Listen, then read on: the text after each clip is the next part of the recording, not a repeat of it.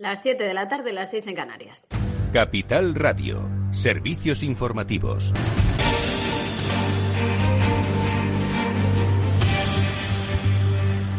¿Qué tal? Muy buenas tardes. Rueda de prensa a esta hora conjunta entre Pedro Sánchez y Alberto Fernández. El mandatario español se encuentra en Argentina, país al que ofrece que España sea su puerta de entrada ante la Unión Europea. El presidente del gobierno español está de viaje oficial en Buenos Aires, donde se ha convertido además en el primer mandatario extranjero que recibe el presidente Alberto Fernández. Desde allí, Sánchez ha defendido la necesidad de aumentar a nivel global la capacidad de fabricación de vacunas de España no solamente sea necesario levantar las patentes, sino que también tengamos que transferir conocimiento, transferir tecnología, agilizar la distribución de las dosis al conjunto de continentes y finalmente escalar en la capacidad de producción que tengan los distintos países para hacer frente a eh, la vacunación de sus sociedades. En eso está el Gobierno de España. Son iniciativas que hemos puesto en marcha también junto con el Gobierno de Argentina.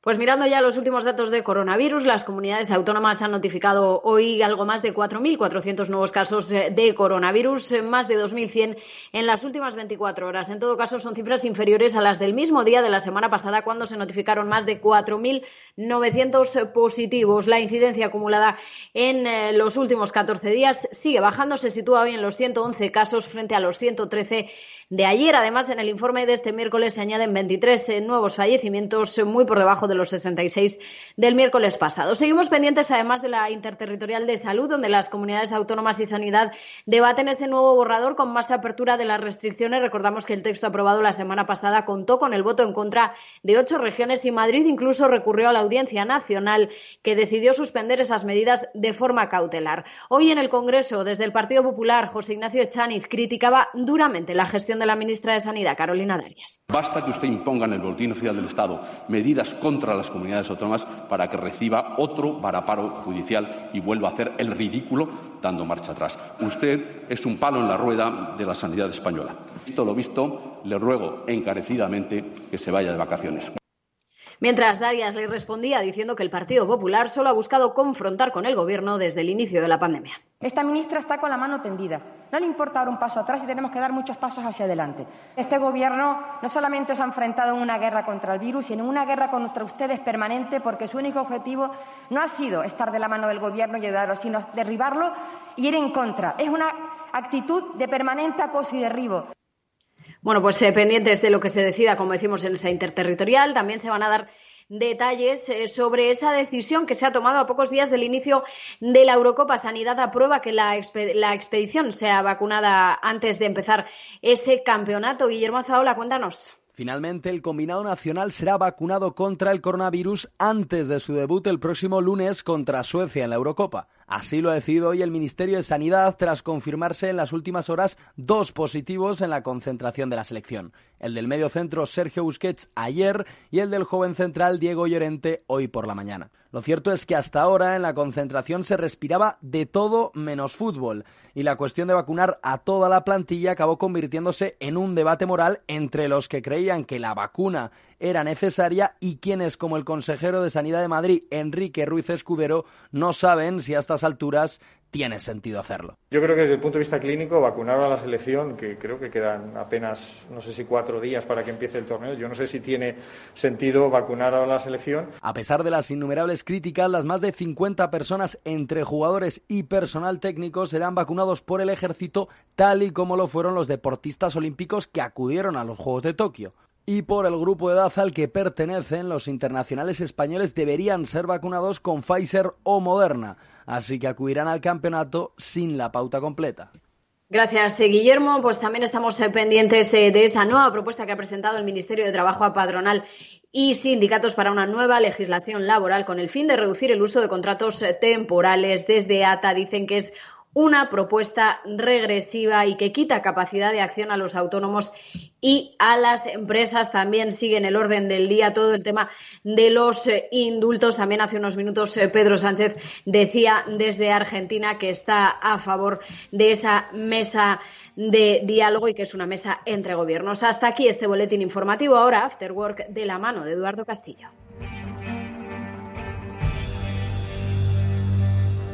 Capital Radio. Siente la economía. Invierte en acciones o ETFs sin comisiones. Tesla, Netflix, Amazon, Banco Santander, Telefónica, miles de acciones de los 16 mayores mercados bursátiles del mundo. Cero euros de comisión, hasta 100.000 euros de volumen mensual. Abre tu cuenta 100% online en solo 15 minutos. xtb.es. Riesgo 6 de 6. Este número es indicativo del riesgo del producto, siendo uno indicativo del menor riesgo y 6 del mayor riesgo.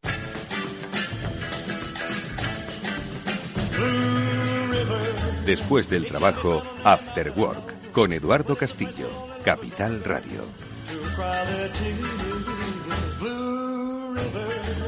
¿Qué tal amigos? Buenas tardes, bienvenidos al After Work que ya comienza en Capital Radio y que hoy va, como siempre, a adentrarse en el análisis de las cosas que suceden pues en la vida, en la vida pública, en la vida económica de los españoles, pero también en la vida de las empresas, porque todo está sufriendo una transformación eh, de una manera ordenada o de una manera condicionada. Bueno, pues de las primeras, eh, de las maneras ordenadas hablaremos luego, porque hoy tenemos sección El Transformador. Ya sabéis que junto a los especialistas de Salesforce eh, hablamos de cómo las empresas de una manera ordenada se transforman, cambian, obviamente con base digital, para hacer frente a retos y también, ¿por qué no?, ambiciones y estrategias. Y hoy vamos a conocer un caso muy interesante, el de Parfois, que con mil tiendas por todo el mundo, con 400 millones de facturación y con cientos de miles de clientes, bueno, pues su caso de transformación digital creo que va a ser no solo interesante, sino además muy, eh, muy inspirador para otras compañías. Bueno, pues eso será en la segunda parte del programa. Y en la primera hablaremos con Chimo Ortega y con Félix López, pues de las cosas que no son ordenadas, pero que afectan a la vida de las personas, que son las decisiones que toman los gobernantes y que, como digo, al final eh, impactan en el día a día de nuestro bolsillo. Bueno, pues de eso hablaremos en primer lugar, pero como siempre antes, una brevísima pausa para que conozcáis este consejo. Porque si miras el dinero y ves una oportunidad, Broker Bank Inter te ofrece un curso de formación online en bolsa gratuito y abierto para todos. Si ya eres un inversor que quiere consolidar sus conocimientos o si quieres iniciarte, te van a enseñar métodos y disciplinas con el uso de herramientas que son gratuitas. Si además quieres empezar a invertir, pues tienes un bono bolsa de 500 euros en comisiones de compra-venta durante tres meses. Esto solo es válido hasta el 30 de junio de 2021. Tienes que entrar en brokerbankinter.com y hacerte cliente con el banco que ve el dinero igual que lo After Work con Eduardo Castillo.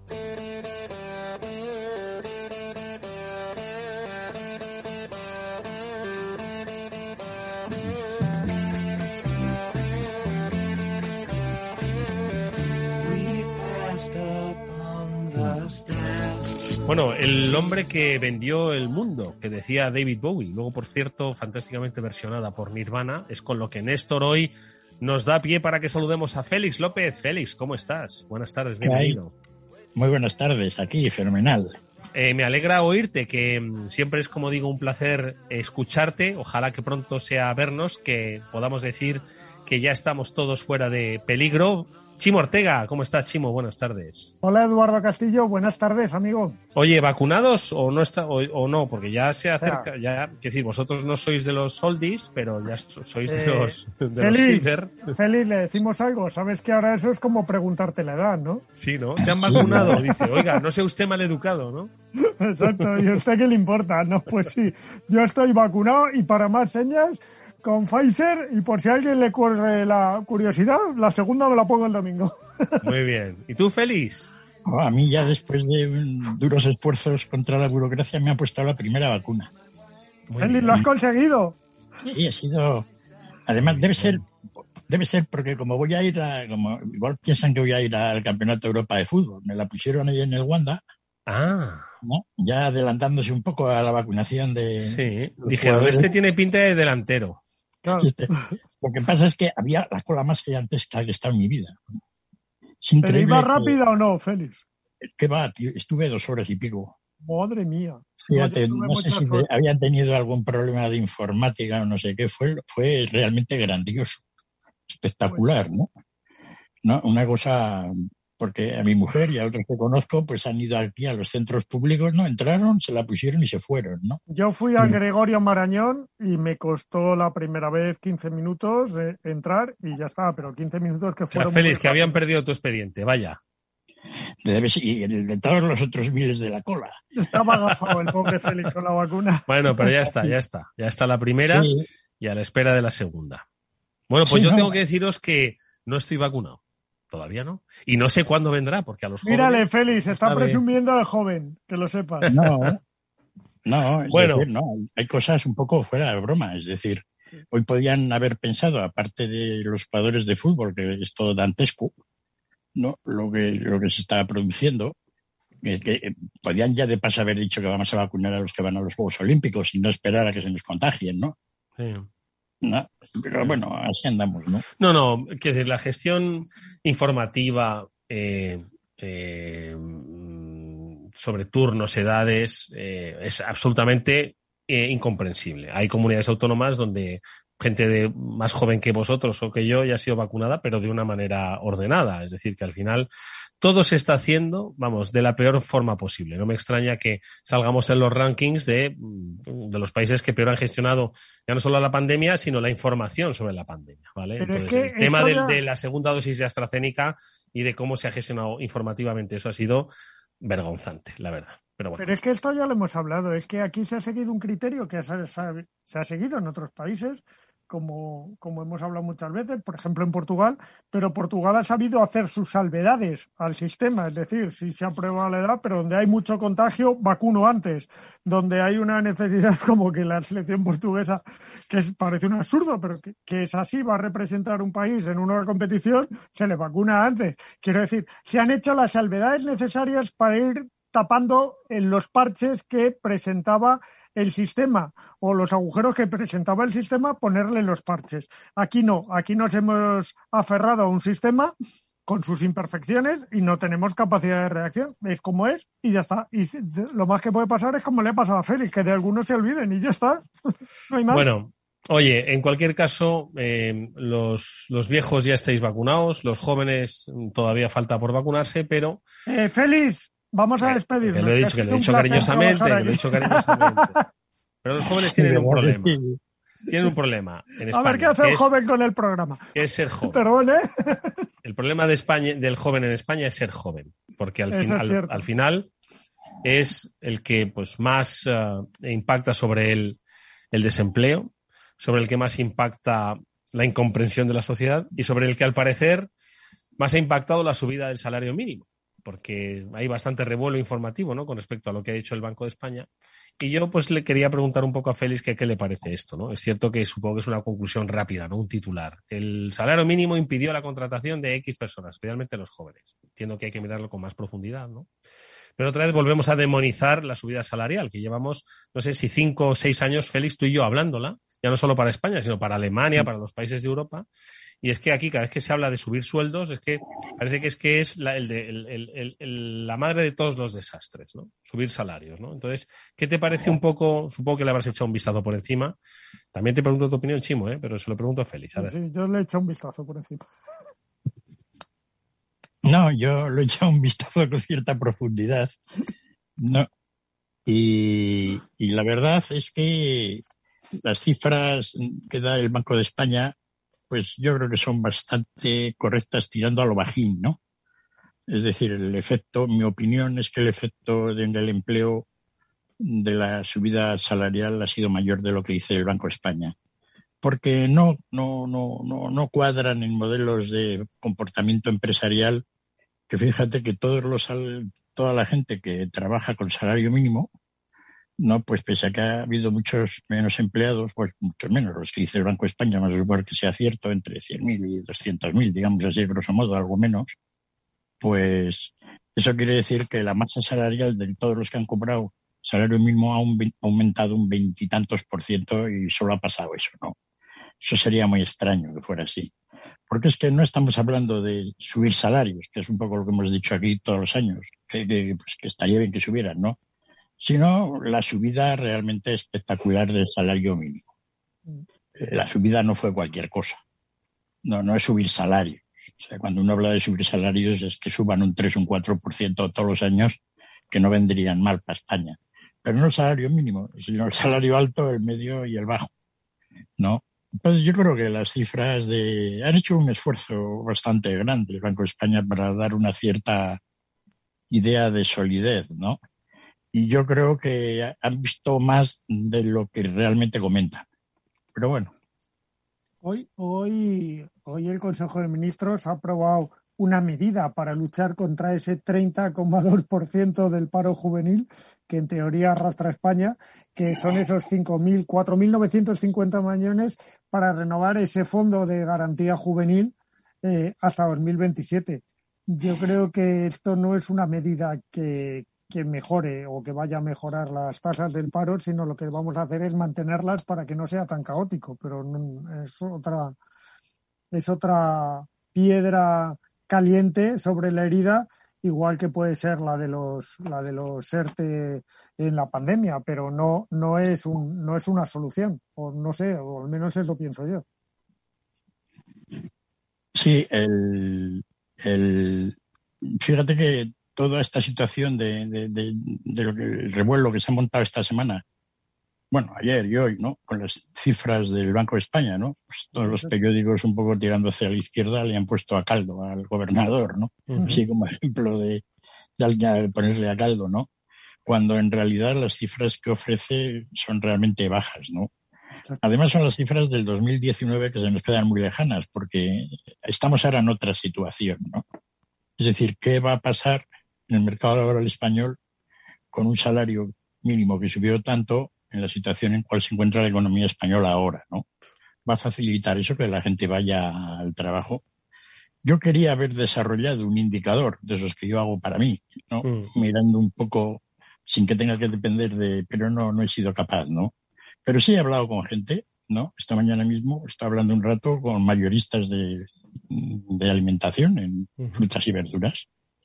Y sí me dicen de que hay un problema de, mano de obra en el campo. O sea que todas estas cosas que estamos viendo de subida de precios agrarios, en algunos casos, etcétera, se debe a que realmente hay un problema, un problema ahí, ¿no? No sé hasta qué punto es serio, cuando la gente te da datos así, impresiones informales, pues, cuando, perdona, Félix, cuando te dicen que hay un problema de mano de obra en el campo es por la falta de mano de obra, por el coste de la mano de obra, por la burocracia de la mano de obra. En este caso era por el coste. Es decir, que en muchas, muchas cosechas, muchas, en muchos pueblos dicen la gente no está pagando a, los trabajadores porque vayan, ¿no? que es un poco extraño porque tradicionalmente es un sector en que todas estas cosas se pasan un poco por encima, ¿no? Hmm. Es decir, que, pues, llega una furgoneta y coge a unos pocos. Sí, entonces, pero bueno, eso me, me contaban, ¿no? Así que veremos, porque como ya hemos venido hablando mucho tiempo, pues de toda la situación del mercado de trabajo español todavía podemos decir pocas cosas, o sea, por las evidentes que estamos viendo todos, ¿no? Cómo va a terminar todo es no solo en España, sino en el mundo en general, pero en España muy particularmente porque tenemos tasas de paro estratosféricas, ¿no? Comparado con el resto de países similares. Y bueno, ahí, ahí andamos, ¿no? La verdad es que es un problema el paro juvenil, sobre todo porque es que no, no, no hay, tal y como está conformado la estructura empresarial de nuestro país, es muy complicado, muy complicado. Tú mira, solo es un pequeño ejemplo, ¿no? Los, los seres que se producen en el sector de bancario, ¿no? Eh, hacia dónde se dirigen ahora, bueno, pues los sectores, al desarrollo que tienen tecnológico, a las necesidades de conocimiento y de habilidades técnicas, pues es un grave problema, ¿no? Un grave problema. Eh, cuando parte todavía de la de la necesidad de, eh, empleo en España, pues eh, la cubren ahora mismo pues ciudadanos de otros países también. Es decir, que al final hay ¿Por qué? Pues porque entiendo que hay ciudadanos españoles que no quieren optar a esos trabajos, ¿no? Porque consideran que están mal pagados o que son mucho más duros y bueno, y entonces, bueno, pues los cogen ciudadanos de otros países que vienen aquí a trabajar, ¿no? Entonces, no es fácil el, análisis este. Entonces, siempre decimos que es que el gran problema de España es el paro juvenil pero aquí no hay una, no hay visos de que esto vaya a, solucionarse, pero de ninguna de las maneras. Y como decís, tampoco subiendo el salario mínimo interprofesional, no lo sé. Pues no, yo no tengo claro cuáles pueden ser las soluciones, pero lo que tengo claro es que es que hay dos, dos sectores muy afectados, que es el paro juvenil, porque si los chavales eh, se preparan y no, y no son capaces de encontrar esos primeros empleos que sigan preparándose y desarrollándose eh, y creciendo profesionalmente como, como sociedad tenemos un grave problema porque dentro de unos años no estaremos preparados para afrontar las cosas, pero no nos olvidemos que en el otro extremo hay otro, otro, otro gran problema que es esa gente con mucha experiencia, con mucho que aportar, que también está teniendo el mismo problema. es decir, parece, exacto, parece que en España los únicos que pueden trabajar son las personas entre 35 y 50 años y que el resto ya no. pues pues no, no es así, no debería ser así, porque nos estamos perdiendo la mejor parte del impulso que nos viene cuando tengan esa formación y nos estamos perdiendo la experiencia para formar a esos chavales. O sea, estamos cayendo en nuestra propia trampa. Eh, eh, entonces, no le veo la solución, pero, pero, pero deberíamos pensar cómo tenemos estructuradas las cosas, porque posiblemente las empresas se mueven a, a, golpe de legislación, por supuesto, de intereses y de resultados, pero también de legislación, y a lo mejor es que no les estamos ayudando mucho a fomentar precisamente eh, los sectores, digamos, que más nos podrían aportar, uno por experiencia y otro porque va a ser del que vivamos los próximos años, con lo cual lo tenemos complicadito. La solución no la sé, os lo juro. No, en, en España eh, es que hay países que son más pobres que no tienen paro, no es una cuestión de riqueza. Exacto. Es una cuestión de organización del mercado laboral. Es cierto que en España, comparado con los países de nuestro entorno, pues en los tres últimos años, las tres últimas décadas, desde el año 92, 93, pues hemos tenido tres, digamos, crisis salvajes, ¿no? Que no son comparables a nada de que haya habido por nuestro entorno. ¿No? Eso ha dejado pues a todo el mercado laboral español de una manera tenemos un PIB un 40% inferior nominal del que tendríamos que tener si esas crisis hubieran sido simplemente como las de nuestros países vecinos no estas macrocrisis, ¿no? Entonces, en España estamos en una situación en que nos han dado tres mazazos, ¿no? Que justo cuando de alguna manera, pues las cifras del paro en general, pues empiezan a mejorar, porque no solo el paro, no solo es el paro juvenil, es todo el paro por toda España generalizado, ¿no? Hasta que las cifras del paro no empiezan a bajar a un 8, un 7%, y donde los trabajadores empiezan entonces a ser valorados porque es difícil conseguirlos, pues cuando un mercado laboral empieza a ser un mercado laboral razonable. En España no tenemos un mercado laboral, en el mercado tenemos un sistema de empleos, ¿no? donde la gente se ha colocado por esos sitios, pero como tal no existe un mercado. Es decir, no hay ninguna lucha de las empresas por otro, por otro empleo de otra. En, algunos sectores sí, pero vamos, que no es general. en general, no. En general, ninguna empresa quiere quitarle el trabajador al de al lado, ¿no? Es decir, eso no se ve porque, porque en España realmente el mercado por la parte de la demanda de, los empleados pues no existe, no existe ninguna presión. Fíjate, yo siempre lo contaba, a mí me ha pasado, yo que he tenido los mejores alumnos de España, pues para trabajar en los departamentos internacionales de las empresas, vamos, el número de empresas que hasta el año 2004, 2005, 2006 me pedían que, oye, ¿conoces a alguien que pueda ocupar un empleo? Que me pedían, era nulo. Justo hubo un tiempo, allá el año 2006-2007, que algunas empresas me decían, oye, pues, ya tenían problemas para encontrar gente. Pero desde entonces ha vuelto al sitio. La gente no pregunta a nadie quién es bueno para hacer una cosa. Porque supone que con lo que tiene le sobra, ¿no? Y ese es, indicador de, de, la situación en general miserable de todo el mercado laboral español. Porque hemos tenido unas crisis enormes y ahora, pues en esta, a ver cómo salimos, ¿no? ¿Por qué tenemos eso en España? ¿No? Pues es lo que hay que analizar. Han sido crisis todas bastante absolutamente, digamos, fáciles de controlar, pero ¿Tú crees, feliz que, que los políticos que se les llena la boca con sus reformas laborales o sus contrarreformas laborales, las reformas laborales son las que pueden hacer que, es que me ha gustado mucho eso que has dicho, que España deje de ser un país de como lo has dicho, de, de empleo. Ya es, perdona que no me lo. ¿Cómo ha dicho? Como ha dicho Félix. No lo sé, lo tendremos grabado y podremos mirar.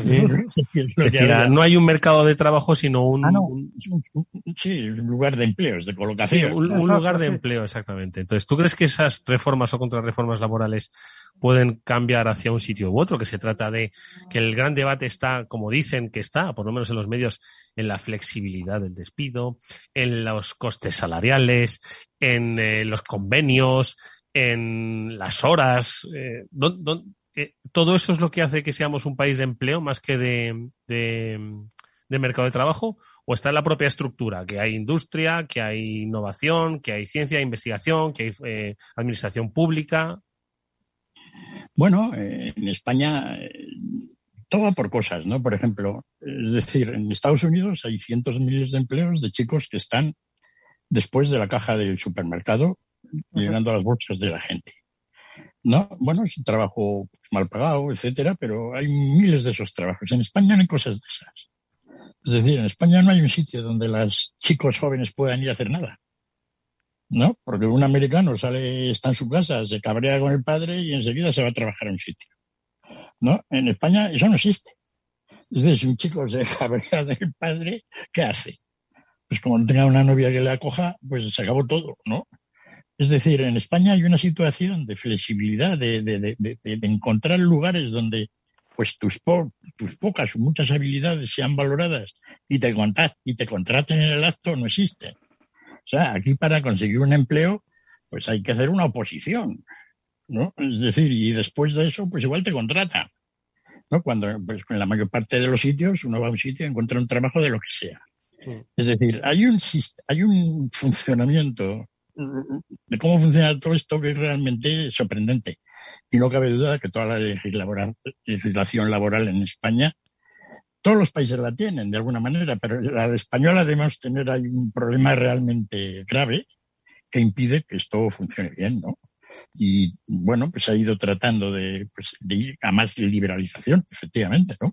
Que sea más fácil a la gente que pueda contratar a la gente, contratarla es decir, yo podría salir a la calle y decir, oye, os quiero contratar a todos un cuarto de hora para que limpiéis el, lo que sea, lo que sea, ¿no? Pues que se pudiera hacer, eso se puede hacer. ¿no? Es decir, que hay miles de cosas que en España habría que hacerse, pero que la legislación laboral pues, ha puesto una tuerca oxidada que hace que eso no funcione. Y bueno, ahí están los empresarios y los sindicatos hablando todo el día de si cuando les despiden, cuando no les despiden, ¿no? Pero, pero ahí andamos, ¿no? Pero se habla, Félix, pero se habla mucho de despidos, pero no de trabajo realmente. Sí, no, es decir. Eh, no, pero es decir, la, idea esa de que para facilitar el empleo tengas que facilitar el despido, pues ya es un ejercicio mental duro. Claro. no te enfrentas con la barrera antes de empezar. no ya tan fácil de, entender, ¿no? ¿Qué me dices, no? Eso como, con perdón, como cuando oyes eso de que es que España tiene eh, un 10% de paro que es estructural. Váyase usted al carajo. O sea, cambiemos las esa lengua, chimo, esa lengua. He dicho carajo, lo he dicho finalmente. Pero perdonadme, pero hay cosas que enervan, ¿sabes?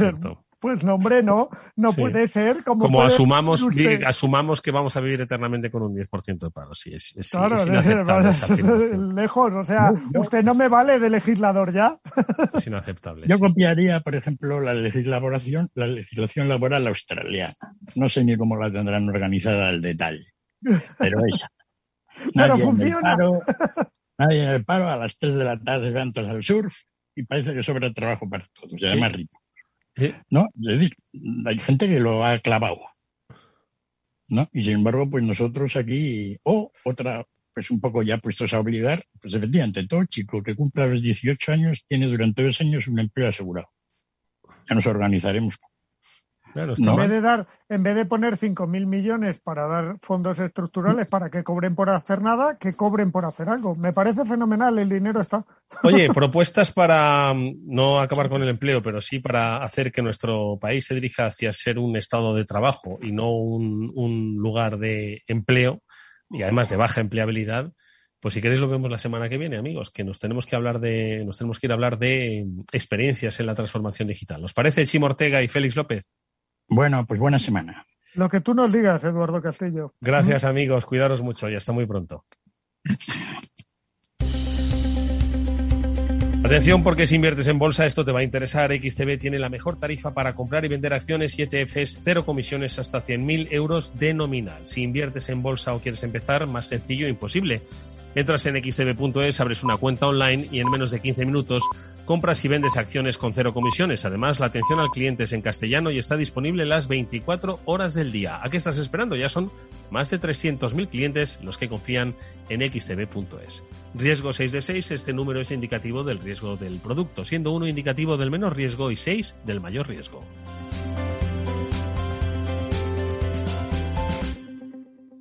After Work Quizás el mejor momento del día. Escucha cada jueves a partir de las 10 y 5 de la noche en Líderes Globales las entrevistas que Raúl Castro nos trae desde Florida. Personas inspiradoras de habla hispana que han destacado en sus actividades más allá de nuestras fronteras y que nos dejan sus enseñanzas y aprendizajes desde el punto de vista más personal. Líderes Globales con Raúl Castro en Capital Radio. Para personas inquietas, Capital Radio. A continuación, El Transformador, de la mano de Salesforce.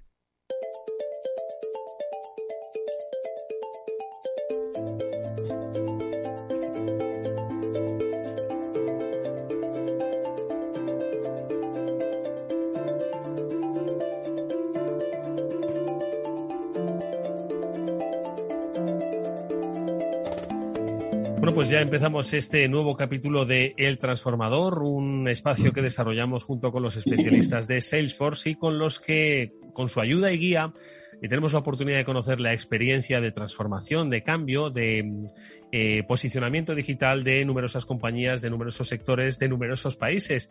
Y además que cada semana es un caso diferente. Eh, jamás pensábamos que íbamos a tener tanta diversidad empresarial en nuestro mundo. Y el caso de hoy va a ser eh, muy significativo porque yo creo que por cifras y por objetivos y por momento, eh, lo que ha hecho Parfois y lo que va a hacer en los próximos meses y años va a ser, estoy seguro, inspirador para muchos. Digo cifras porque estamos hablando de mil tiendas en todo el mundo, de 400 millones de facturación, de un sistema de franquiciados, donde al final, con esa magnitud y esa diversidad, todos deben dirigirse hacia ese mismo objetivo de digitalización, que es el de acercarse al cliente. Estoy dando pistas, pero estas pistas las vamos a conocer hoy con nuestros invitados, a los que enseguida voy a saludar, pero antes permitidme que mm, le diga hola a Enrique Mazón, que es vicepresidente regional para Commerce Cloud de Salesforce y que ya es un experto en este programa. Enrique, buenas tardes y bienvenido.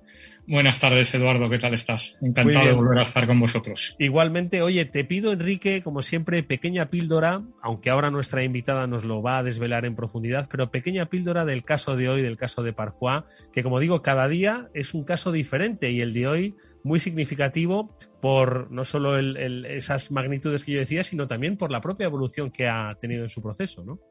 Espectacular y sobre todo durante estos últimos años que ha acelerado muchísimo toda su digitalización. Eh, es impresionante cómo ha, conseguido desarrollar su negocio digital eh, durante estos dos últimos años y bueno, ahora nos los comentará Mar eh, los planes que tiene también cara a futuro. Eh, yo creo que es mucho mejor que lo comparta Mar con vosotros a que lo comparta yo. Bueno, pues Mar eh, es Mar Fernández, es Chief Digital Officer, es la responsable de digitalización de Parfois. Mar, buenas tardes y bienvenida, encantado de que estés con nosotros. Muy buenas tardes, muchas gracias por la invitación. Gracias. Mar, cuéntanos, Mar está ahora mismo en Oporto, es sede del grupo Parfois eh, yo he dado unas pequeñas magnitudes, pero sí que me gustaría un poco que pues, nos descubrieses. Hay muchos clientes, estoy seguro que nos están escuchando, muchos clientes de Parfois, pero eh, quizás otros no conocen, conocen las tiendas, pero no conocen qué hay detrás de todas esas tiendas, ¿no? Entonces, el grupo, ¿cuántos sois? ¿Qué hacéis? ¿Y, y qué queréis? ¿Cómo, ¿Hacia dónde os dirigís con esos, con esos cambios? Bueno, pues eh, Parfois es una eh, empresa de moda eh, con los headquarters, como bien has dicho, en, Portugal. Aquí estoy en, Oporto, una de las tres ciudades para mí más bonitas del mundo. Una ciudad magnífica. Sí, magnífica. Estoy encantada de, estar aquí. Y, bueno, somos una empresa que nos dedicamos al fast fashion y a los accesorios. Eh, es una empresa que está, como muy bien has dicho, tenemos más de mil tiendas en todo el mundo. Estamos representados en, todos los países. En online estamos en 11 y vamos a, y vamos a seguir expandiendo, ¿no? tanto de forma propia como a través de, modelos de, franquiciados. Y somos una, para mí, eh, no porque trabaje aquí, pero y ahora que lo conozco más, en, accesorios y moda, relación calidad-precio es eh, brutal. Eh, tenemos una calidad estupenda y los clientes nuevos que vamos cogiendo cada día sí nos lo dicen. Oye, pues ahora queremos que nos cuentes cómo lográis que os lo digan vuestros clientes.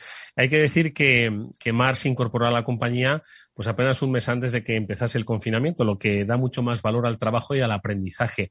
No obstante, eh, sí que hay una trayectoria por el perfil que has definido, Mar, de compañía, de que el mundo digital no es algo que empezó ayer precisamente, ¿no? Es algo que ya mucho antes ¿no? de, ese, de esa pandemia, que es la que, por otro lado, ha marcado esas líneas de futuro, que ahora comentaremos, pero ya es un trabajo que estaba comenzando. Entonces sí que me gustaría un poco que nos pusieses la pista de qué había antes y de que y también un poco decirle a las empresas que nos están escuchando que un proceso de transformación, aunque se inició hace tiempo, evoluciona, crece, cambia, se renueva. Es decir, que hay varias generaciones de transformación. En vuestro caso, ¿cómo se produce esto? Bueno, yo, Eduardo, en concreto, en mi caso, eh, me uní al proyecto una semana antes del corona. Exactamente. eso es ¿eh? certeza, ¿eh? Sí, sí. Me fui de Madrid y regresé a Oporto y en el momento que me estaba ahí, pues ni eh, aclimatando a la nueva, a la nueva ciudad, ¿no? Y al nuevo sector, eh, pues nada, una semana antes y, aquí estuvimos. El proyecto efectivamente ya llevaba unos años, pero eh, la empresa no apostó por digital por el corona, porque yo llegué una semana de que todo esto pasara. Luego Parfois ya apostaba mucho por el, por el canal digital. Y bueno, pues eh, yo vengo de 22 años de experiencia de desarrollar negocios en Internet y bueno, pues eh, con el equipo que hay aquí potentísimo de negocio, eh, con el equipo también que me encontré, eh, pues hemos hecho que, esto haya llegado a, donde estamos. ¿no? Entonces, la, la, parte de Parfois no solamente es apostar por la parte digital, que es en la que estoy desarrollando y en la que estamos ahora trabajando, es en toda la parte omnicanal. Es decir, el potencial de una empresa como Parfois está en su canal digital y en esa experiencia que nosotros decimos seamless, o sea, una experiencia transparente que para el cliente debe de ser, eh, no, debe haber fricción entre el canal digital y las tiendas físicas, ¿no? Y en eso estamos trabajando ahora. Mm. Enrique, ¿qué te parece? Bueno, mira, eh, una de las eh, cosas maravillosas que hace Parfois en, todas estas tiendas que tiene distribuidas por todo el mundo, como decía Mar, es una empresa de fast fashion y están eh, constantemente incorporando eh, nuevos productos dentro de su catálogo. ¿eh? creo que, incorporáis 200 productos cada 15 días, Mar. Efectivamente, Enrique. O sea, somos una empresa que nuestro objetivo es eh, tener siempre fresco lo que es el surtido. Y entonces cada, cada semana, tanto online como las tiendas físicas, tenemos 200 nuevas referencias es una forma de traer el reclamo al cliente, ¿no? De, siempre mm. tener ahí eh, cosas de tendencia cada semana. Y eso es un esfuerzo que esta empresa hace para hacer el delivery a los distintos canales. Porque, Mar, en ese sentido, lo que eh, comentaba Enrique y, que has, eh, has, puesto un poquito la lupa sobre ello es que es uno de los grandes retos que tienen, el, que lo físico y lo online, que antes pues eran divergentes, ¿no? Iban cada uno por su lado, pues ahora eh, convergen, ¿no? hacia una dirección. Y eso es un poco la estrategia digital en la que ahora estáis, bueno, inmiscuidos y a la que queréis potenciar con las diferentes opciones, como decíais, ¿no? Lo de los productos, renovación, etcétera, etcétera, ¿no? Haznos un poco una reflexión sobre esto, ¿no? Por tu experiencia, que antes esos caminos iban por separado y ahora en Parfois, ¿cómo los habéis unido? Bueno, pues efectivamente antes eh, los canales no nos hablaban mucho y gracias a la tecnología, eh, aquí de la mano de Salesforce, lo que estamos haciendo es tener una visión única del cliente, ¿no? Entonces, Eh, eso nos lo facilita la tecnología, el poder saber que una persona compra en online y que, o que ve en online y que acaba comprando en tienda física. Entonces, al final el cliente le da igual eh, si es online o es físico. El cliente, dependiendo del día, pues puede comprar online o un día va por la calle y acaba comprando en tienda física. Lo importante para cada empresa, y lo que estamos ahora en Parfois, y este es nuestro, nuestro foco, es conocer al cliente y ver las interacciones que hace con nosotros tanto en el call center, si tiene algún problema, qué, eh, qué es lo que ocurre dentro de su experiencia en la tienda online y qué está a acontecer también en las tiendas físicas. Enrique. No, de hecho, fíjate, Eduardo, que mm, esto es lo que estamos esperando nosotros como consumidores, ¿no? Yo me imagino que tú comprarás unas veces en online, otras comprarás en tienda física, en, en, la misma marca, en función de cómo te venga mejor, ¿no? Y lo que esperas es tener una experiencia que sea consistente en los dos canales, que esa marca te conozca, te reconozca como cliente, sepa qué es lo que te gusta y te ofrezca los productos y los servicios pues que, son adecuados para ti, ¿no? Y de ahí que se produzca esta convergencia y que, bueno, a raíz del COVID se haya acelerado significativamente en, industrias como el retail, ¿no? Entre otras cosas porque el, el, canal físico durante muchos meses ha estado cerrado, ¿no? Con lo cual la única forma que tenía Parfois Mar de interactuar con todos sus consumidores era a través de los medios digitales, ¿no? Mar, y ese cliente, eh, ¿cómo os aproximáis a él, a ese nuevo cliente, ¿no? Que lo has definido perfectamente. Hoy estoy comprando en Internet, mañana mm, compro en una tienda física. Eh, eh, he dado un paso más en cuanto a mi relación emocional con la compañía. Es que hay miles de perfiles, ¿no? Entonces, vosotros, ¿cómo queréis, hacia dónde queréis llevar al cliente o hacia dónde queréis llevar a la compañía en ese viaje del cliente? Pues al final el, cliente evoluciona y hay que conocer el cliente esa evolución ¿no? y, qué va, y qué va queriendo. Entonces, gracias a nuestras eh, tiendas físicas y cómo eh, hacemos ese acercamiento al cliente y cómo recogemos ese dato del cliente, eh, también a través de aplicaciones, todos los dispositivos que tenemos al alcance digitales, como es la web, la web mobile y sobre todo la app, al final lo que nos hace es eh, tener un conocimiento del cliente global y lo que nos hace es ver un poco cómo ese cliente evoluciona y cada tipo de cliente qué es lo que quiere de, qué es lo que quiere de nosotros, ¿no? Entonces, al final, esa personalización en lo que el, cliente quiere es lo que nos ayuda a ser más significativos con el, con el cliente, no más relevantes realmente.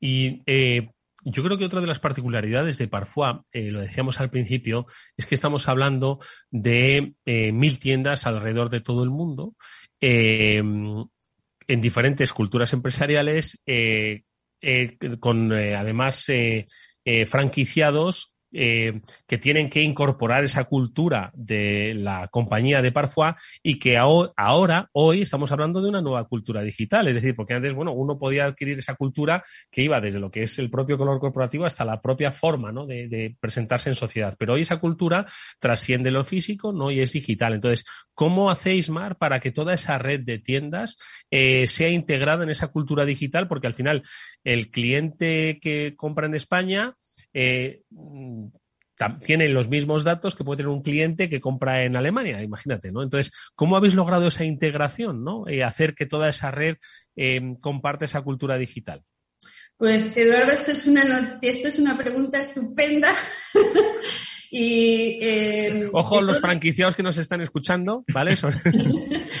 que, todos los profesionales de, digital es, es difícil de accionar, ¿no? Porque el tema cultural es, es muy complicado. Es, es, complicado. El tema cultural, o sea, es decir, las, las personas que trabajamos en digital tenemos un control de lo que pasa en digital, las personas que tienen en tienda física también, pero el, la fusión de, de, de, la cultura de estos dos canales, eh, de 22 años que llevo trabajando, toma su tiempo toma cuatro o cinco años, de lo que he estado viniendo, de, lo que vengo de otros sectores y de lo que hemos trabajado. Y bueno, pues con el corona esto ha sido un catalizador brutal. Eh, todas las eh, compañías nos hemos puesto las, las, pilas. No tenemos ese tiempo aquí de, de llegar a eso. Y básicamente lo que facilita el que esto, el que esta, esta fusión del físico y el online y con franquiciados es primero tecnológicamente, es la tecnología te lo tiene, tiene que ser un, facilitador, sí o sí, porque hay a veces que las tecnologías están en silos, no se hablan y eso es complicado. Luego la tecnología te tiene que facilitar. Y luego a nivel cultural, eh, las tiendas físicas tienen que sentir que online no es otro canal, sino que es su canal de venta también. Y para eso, eh, aunque esto es muy bonito, para que se efectúe y sea rápido, tienes que remunerar a la tienda física por esas ventas que están haciendo también del, digital, ¿no? Es decir, a, a diferencia de, otros eh, retailers de fashion, por ejemplo, las tiendas Parfois tienen distintos tipos de formato, ¿no? Entonces, hay formatos que son muy pequeñitos y no tienen toda la disponibilidad de catálogo que tiene digital. Bueno, pues eh, a veces las tiendas se quedan con stockouts, ¿no? Que son, que han roto stock, no tienen stock. Pues para no perder esa venta, eh, no le digas al cliente que se vaya digital, sino directamente ya tienen unos dispositivos que les hemos facilitado para que esa venta se cierre en ese momento, ¿no? Y que el cliente pueda luego decidir eh, cómo quiere hacer esa, esa compra. yo creo que aquí, Eduardo, hay dos mensajes muy importantes de toda esta estrategia de Parfum. Una, esa visión única del stock para no perder una venta. De hecho, no solo es importante no perder la venta, sino también poder satisfacer a ese consumidor que ha llegado a la tienda que pensaba comprar un producto y, que si no lo tenías, pues se va sin ese producto, obviamente. ¿vale? Y por otro lado, cómo no solo están acompañando al franquiciado pues con todo el respaldo que le daban para tener la tienda física, el escaparate, cómo tenía que ser esa experiencia de compra en la tienda, que tratan que sea la homogénea en todos los países en los que están presentes, sino también ahora trasladar esa misma experiencia al mundo digital y darle todo el respaldo que necesita para poder eh, eh, ayudarle a que también en en el mundo digital eh, pueda ofrecer unas experiencias pues semejantes a las que ofrece eh, Parfois a través de sus tiendas propias y, en, los países en los que vende online. ¿no? Mm. Es un poco lo que apunta Enrique Mar, hacer, dotar de inteligencia, entenderme bien, ¿no? A la tienda física, ¿no? No es que no, no, hubiese ni mucho menos, pero es dotarle de esa inteligencia digital a la tienda física, porque Enrique hablaba del stock, pero estamos hablando de entrega, de evoluciones, resolución de, incidencia, estamos hablando de todo el circuito, ¿no? Que eh, al final es quitarle los límites físicos a la tienda. ¿no? Es el, y el dotarle de más experiencia ¿no? y de, poder hacer esa simbiosis con, con, la parte digital. Entonces, al final el cliente busca de un negocio eh, esa, esa, esa, fuera esa fricción de, canales, ¿no? Entonces, pues que pueda comprar online y devolver en, tienda física.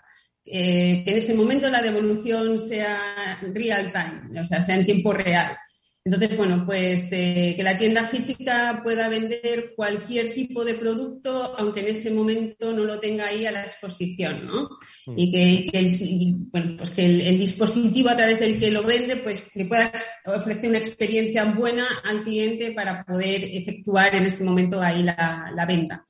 Entonces, bueno, pues al final eh, todos eh, los negocios que tenemos, tiendas físicas y online, eh, tenemos que ir a, esa fusión sí o sí. Entonces, tiene que ser un tema técnico y cultural que hay que desarrollar lo antes posible. Sí, además porque me entiendo y os lo, un poco os lo pregunto a los dos. Se trata de hacerles entender que quizás en una primera fase estamos hablando de la eh, lo que decías, Mar, ¿no? Quitarle la frontera a la tienda física, entender que hay una serie de herramientas que le van a hacer mucho más eficaz, le van a permitir acercarse mucho más al cliente, le van a hacer, pues eso, que no pierda venta, básicamente, ¿no? Oye, en una tienda que se hace vender cosas, ¿no? Y tú lo que quieres es no dejar de vender, ¿no? Porque ha habido un, un, falta de estocaje o no ha habido comunicación entre silos, ¿no? Ese, pero esa es la primera fase, ¿no? La segunda fase es, oye, ya hemos hecho súper eficiente esta tienda gracias a herramientas digitales, ahora vamos a ir un paso más allá. Ahora sé un poco creativo y a ver cómo te puedes acercar a tu cliente de una forma que antes no te podías acercar porque, bueno, o no lo conocías o no tenías esa cultura digital. Entiendo que esa es como la fase 2, ¿no? Es decir, ¿qué podemos ofrecerle al cliente? ¿Qué nos puede hacer diferenciales de otros, ¿no? Sí, en ese caso, ahí Eduardo, efectivamente estamos en, esta fase ¿no? de, cerrar bien los, higiénicos en, la omnicanalidad y ese siguiente paso que estás comentando es cuando ya las, eh, las organizaciones o las empresas abordamos nuevos formatos de conveniencia al cliente. ¿no? Entonces, son formatos de tienda que son para favorecer la recogida online, que a lo mejor pues, el cliente eh, no, está en su, no está en su casa, en el trabajo no quiere recoger, son puntos de conveniencia y hay formatos de tienda que facilitan eso. O también desarrollar formatos de tienda de experiencia, ¿no? Es decir, allí donde no llega el canal digital, tanto en el trato como en la parte de exposición y, la experiencia que tú vas a tener, que no vas a tener en digital, se traslada a ese tipo de, tiendas, ¿no? Entonces, al final, el cliente tiene que gustar de comprar en, el canal de, en el canal de Parfois, ya sea en digital o ya sea en tienda física. Fíjate que parece que hablamos de una cosa muy sencilla, que es, oye, tenemos que conocer mejor a nuestros clientes, a nuestros consumidores, y luego realmente lo que se está produciendo es una evolución que se ha visto acelerada también en estos últimos trimestres del rol que tienen las tiendas. ¿eh? Porque antiguamente la tienda era un punto puro de venta en el que el cliente llegaba, compraba un producto y se iba.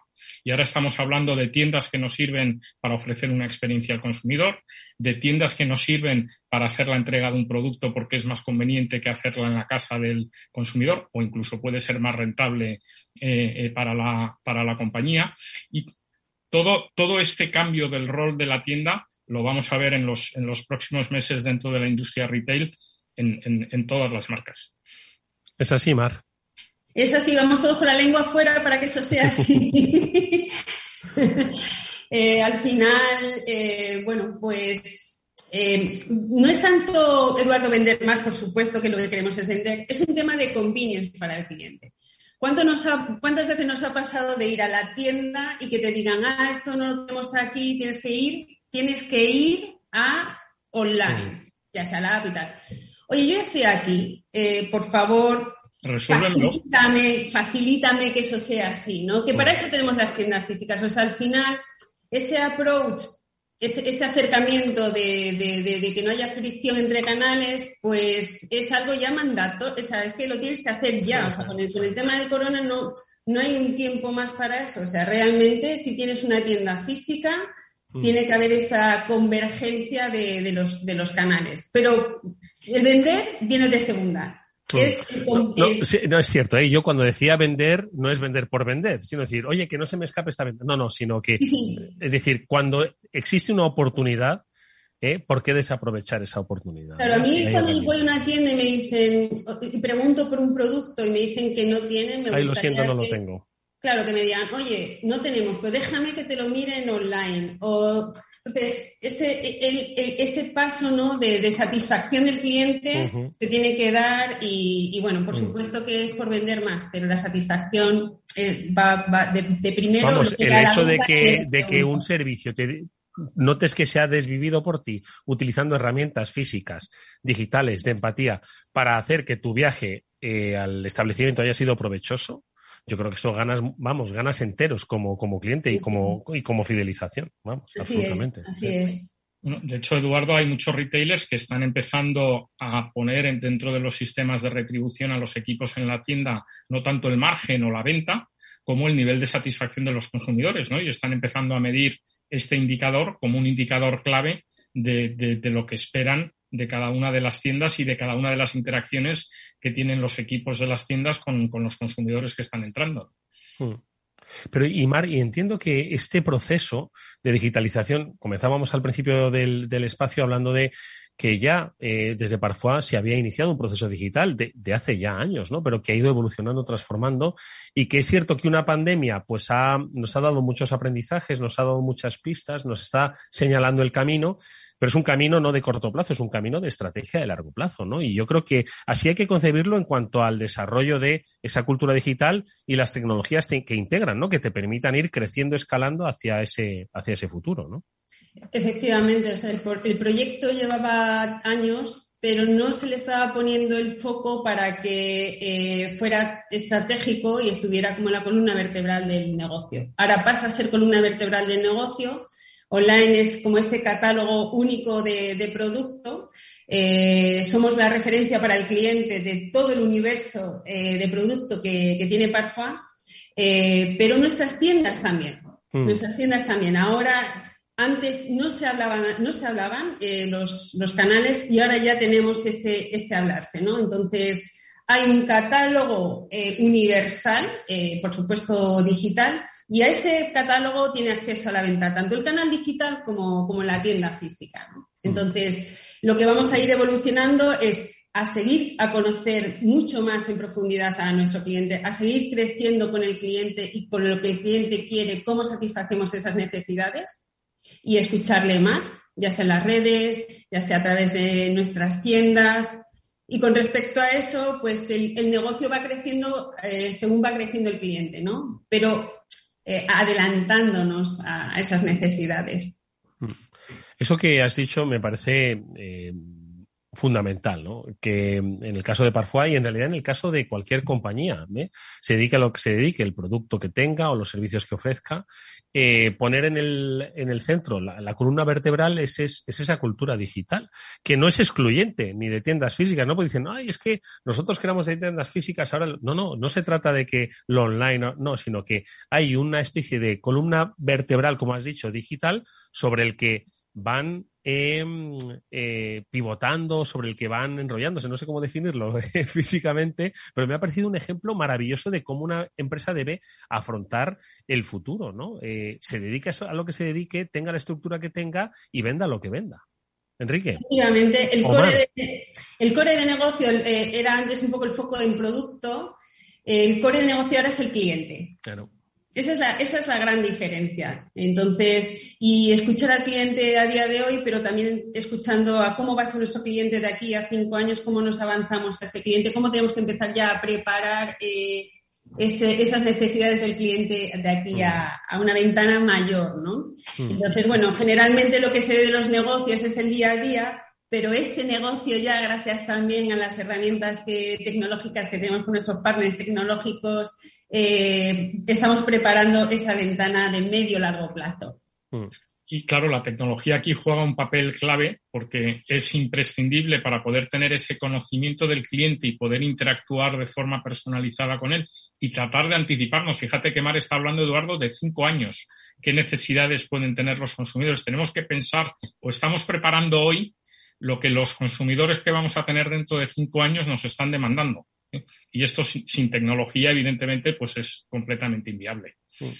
Bueno, pues ha sido, creo que, una experiencia interesantísima la que ha compartido hoy nuestra invitada Mar Fernández, que es Chief Digital Officer de Parfois, que es la responsable de esa estrategia digital de esta gran compañía, que mm, a la que le agradecemos muchísimo que se haya perdido por estar con nosotros en directo en ese programa, la maravillosa puesta de sol que debe haber en Oporto, porque yo creo que ahí eh, debe estar a puntito ya de caer el sol y debe ser una de las mejores puestas que hay, pues diría de toda la península, ¿eh? me atrevo a decir. Yo, como digo, sigo afirmando que para mí Oporto es una de las tres ciudades más bonitas del mundo. Estáis invitadísimos si queréis la próxima vez en el programa os venís aquí y lo hacemos desde aquí. Eso está fantástico. Como yo creo que estamos todavía en horario infantil, no hablamos del vino de Porto, pero bueno, eso ya hablaremos en otro momento. No, Mar, te agradecemos. Muchísimas gracias por la invitación. Te agradecemos mucho que hayas estado con nosotros y, por supuesto, a Enrique Mazón, como vicepresidente regional para Commerce Cloud de Salesforce, que haya estado con nosotros nuevamente en ese transformador. Muchas, gracias, mucha suerte y hasta muy pronto. Y gracias. amigos, nos despedimos hasta mañana, que volveremos como siempre con más After Work a las 19 horas aquí en la sintonía de Capital Radio. Gracias y adiós.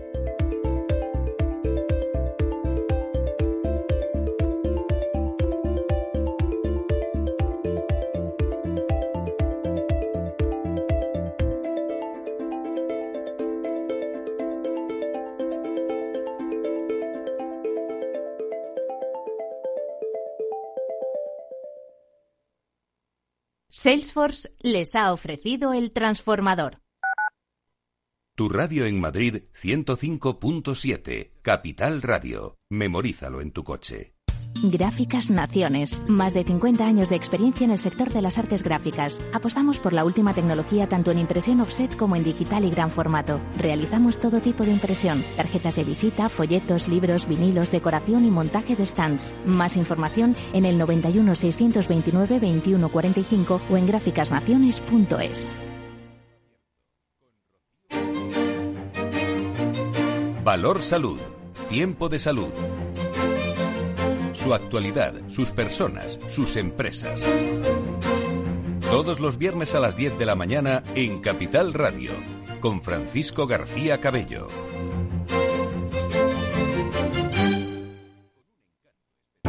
Para personas inquietas, Capital Radio.